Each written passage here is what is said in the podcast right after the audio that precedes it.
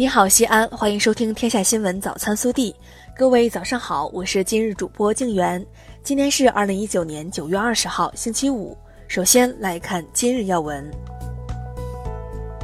十九号，市统计局发布《新中国成立七十周年西安经济社会发展成就系列报告》，显示，新中国成立七十年来，西安持续推进对外开放，着力改善营商环境，实现了对外贸易规模持续扩大。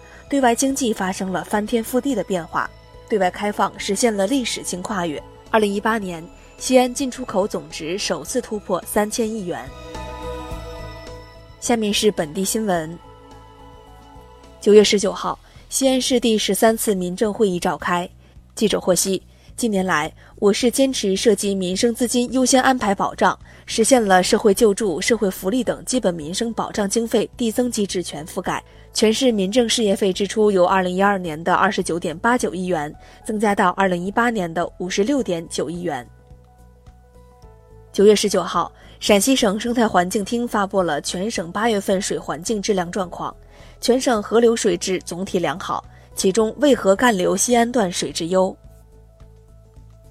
记者昨日获悉，由陕西省贸促会、陕西省商务厅、陕西省工信厅等主办的第八届中国西部跨国采购洽谈会暨中国进出口商品交易会将于十月十一号至十三号在西安曲江国际会展中心举行。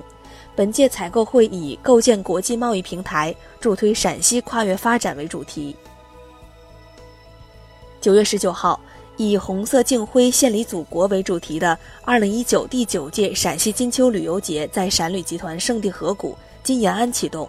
启动仪式上发布了陕西一百处红色旅游地，其中我市七贤庄、张学良公馆等入选。九月十九号，西安市人社局连发七个公告，决定到陕西省内七所高校直接招聘2020年应届毕业优秀大学生到西安市事业单位工作。这七所高校是。西安交通大学、长安大学、西北大学、西安电子科技大学、西北工业大学、陕西师范大学、西北农林科技大学。昨日，西安老字号和西安名吃评审认定正式启动。此次评定在西安市尚属首次，将拟认定五十家西安老字号和五十家西安名吃。据市商务局相关负责人介绍。此次西安老字号评选中，参选品牌至少要拥有三十年的历史。二零一九年九月二十号是第三十一个全国爱牙日。近年来，社会经济发展引起儿童饮食结构和习惯等改变。我市三至六岁儿童乳牙和七至九岁儿童第一恒磨牙换取率呈上升趋势。专家提醒，每天有效刷牙两次，提倡使用含氟牙膏为适龄儿童进行窝沟封闭。下面是暖新闻。今年中秋节前，年仅二十九岁的女子小杨突然感到身体不适，经过检查，噩耗传来，小杨被确诊为重度尿毒症，即将面临的手术以及术后长期的透析都需要不少费用。九月十七号。小杨公司的老板王辉得知了他的病情，在朋友圈发起了一场爱心捐助，仅仅一天时间就为自己的员工筹得了十八万元的爱心款。下面是国内新闻。中国外交部发言人耿爽十九号在北京的例行记者会上表示，西藏事务纯属中国内政，不容任何外国势力干涉。我们敦促美方充分认清涉藏问题的高度敏感性。停止推动相关法案，停止利用涉藏问题干涉中国内政。北京时间九月十九号十四时四十二分，中国在酒泉卫星发射中心用长征十一号运载火箭，采取一箭五星的方式，成功将珠海一号零三组卫星发射升空，卫星顺利进入预定轨道，任务获得圆满成功。十九号。商务部会同国家发改委、财政部等部门开展中央储备肉投放工作，共向市场投放中央储备猪肉一万吨，增加猪肉市场供给，保障国庆节期间肉类供应。九月初，已向市场投放中央储备牛肉两千四百吨、羊肉一千九百吨。近日，中共中央、国务院印发《交通强国建设纲要》，提出到二零三五年基本建成交通强国。智能、平安、绿色、共享交通发展水平明显提高，城市交通拥堵基本缓解，无障碍出行服务体系基本完善。日前，经中共云南省委批准，云南省纪委监委对云南省政协原副秘书长陈云生严重违纪违法问题进行了立案审查调查。经省纪委常委会、省监委委员会会议研究，并报省委批准，决定给予陈云生开除党籍、开除公职处分，违纪所得予以收缴，涉嫌犯罪问题及款物由司法机关依法处理。